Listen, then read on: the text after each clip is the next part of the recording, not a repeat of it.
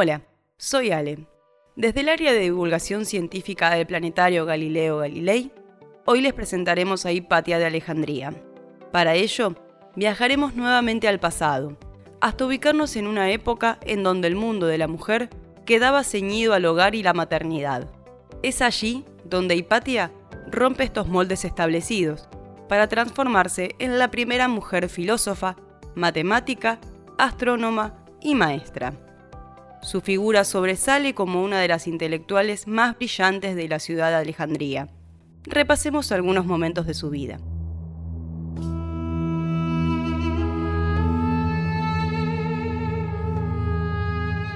Hipatia nació en el año 350 en esa ciudad, cuando esta espléndida metrópoli, fundada por Alejandro Magno, era un ícono cultural de la época, famosa por su enorme biblioteca, sus grandes templos y su museo. Recordemos que este museo era un extraordinario centro científico. Pero volvamos a nuestra maestra. Ya desde su niñez, Hipatia vivió influenciada por el mundo intelectual de su padre, el filósofo y matemático Teón, quien fuera también el último director del Museo de Alejandría. Hipatia recibió una educación liberal, conociéndose hoy a esta legendaria pensadora libre también por su posición de avanzada ante la intolerancia. Es que en su escuela neoplatónica podían encontrarse tanto aristócratas paganos como cristianos. Su figura aparece por primera vez en la literatura europea en el siglo XIII, en la época del escepticismo que se conoce históricamente como la Ilustración, cuando diferentes escritores utilizan su historia como instrumento en las polémicas religiosas y filosóficas, desde Voltaire hasta la tradición literaria moderna, incluyendo las nuevas relecturas reivindicadoras de la femineidad. Todos nos renuevan su estampa de ser la primera maestra, aquella joven erudita que daba clases en el museo sobre filosofía platónica y neoplatónica. Es que Hipatia de Alejandría fue la primera gran divulgadora científica.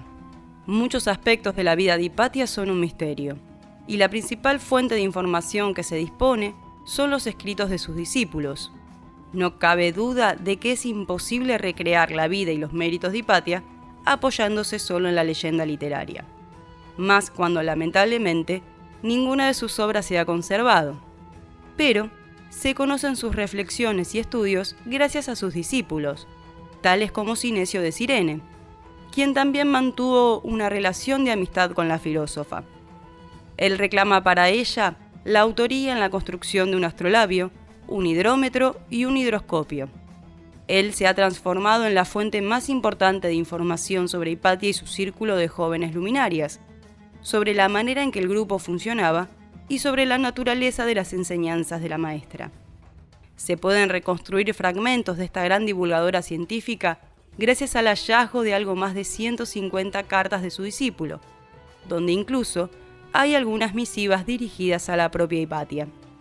Respecto del saber de Hipatia, Sócrates el escolástico escribe, hubo una mujer en Alejandría llamada Hipatia, hija del filósofo Teón, que consiguió tales logros en literatura y ciencia que sobrepasó a todos los filósofos de su propio tiempo.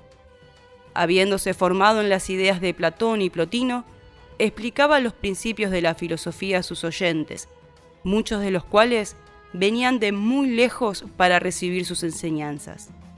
Cayó víctima de las intrigas políticas que en aquella época prevalecían.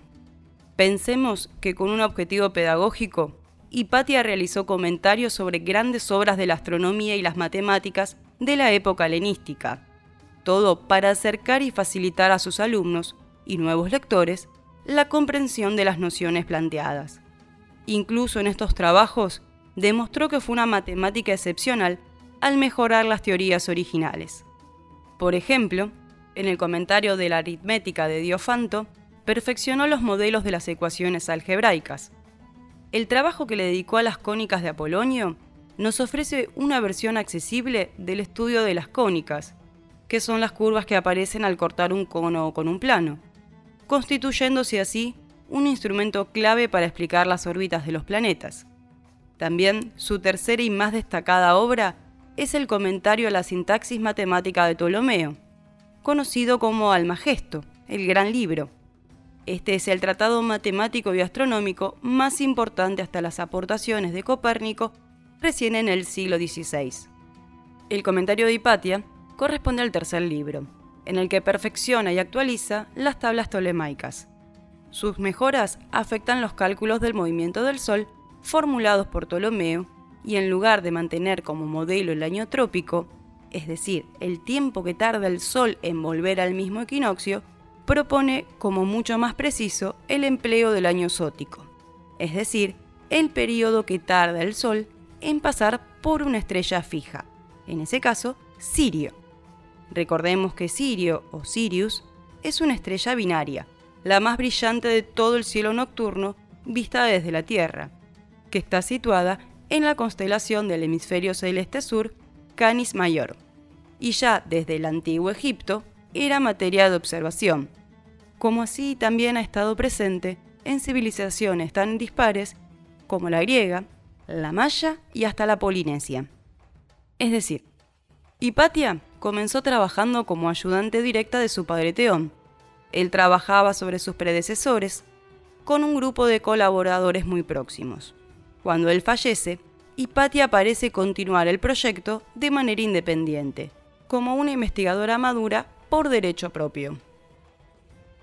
En su hogar de Alejandría, creó un círculo intelectual formado por discípulos que acuden a estudiar de forma privada, algunos de ellos durante muchos años. Estos jóvenes llegan tanto desde Alejandría como de otros lugares, tales como Egipto, Siria, de Sirene y también desde Constantinopla. Proceden de familias acomodadas e influyentes. Con el tiempo alcanzarán destacados puestos civiles y eclesiásticos. Aquí podríamos nombrar a Orestes, quien llegará a ser prefecto de Egipto. En torno a su profesora, esos alumnos forman una comunidad basada en el sistema platónico de las ideas y en los lazos interpersonales. Sus clases privadas y sus conferencias públicas preparan la inteligencia para la especulación en niveles epistemológicos más elevados.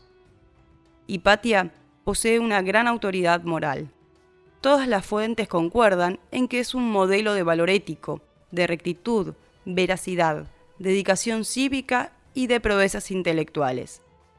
La virtud más admirada por sus contemporáneos es su autodominio o sofrosín, tan opuesto a la hubris con sus pasiones exageradas. Su violenta muerte marcó el ocaso del desarrollo científico del mundo antiguo. Su muerte resonó como una campanada fúnebre en el ocaso de Alejandría y como una gran lápida en el desarrollo científico de la antigüedad. Su martirio y la manifiesta impunidad de los asesinos han hecho de su muerte un escándalo histórico memorable. La han transformado en un ícono de la defensa del conocimiento frente al fanatismo y en un emblema de la dignidad de la mujer.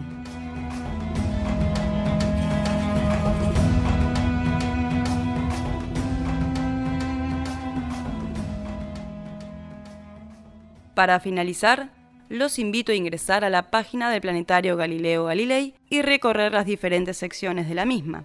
Recuerden, planetario.buenosaires.gov.ar y también pueden seguirnos en las redes sociales.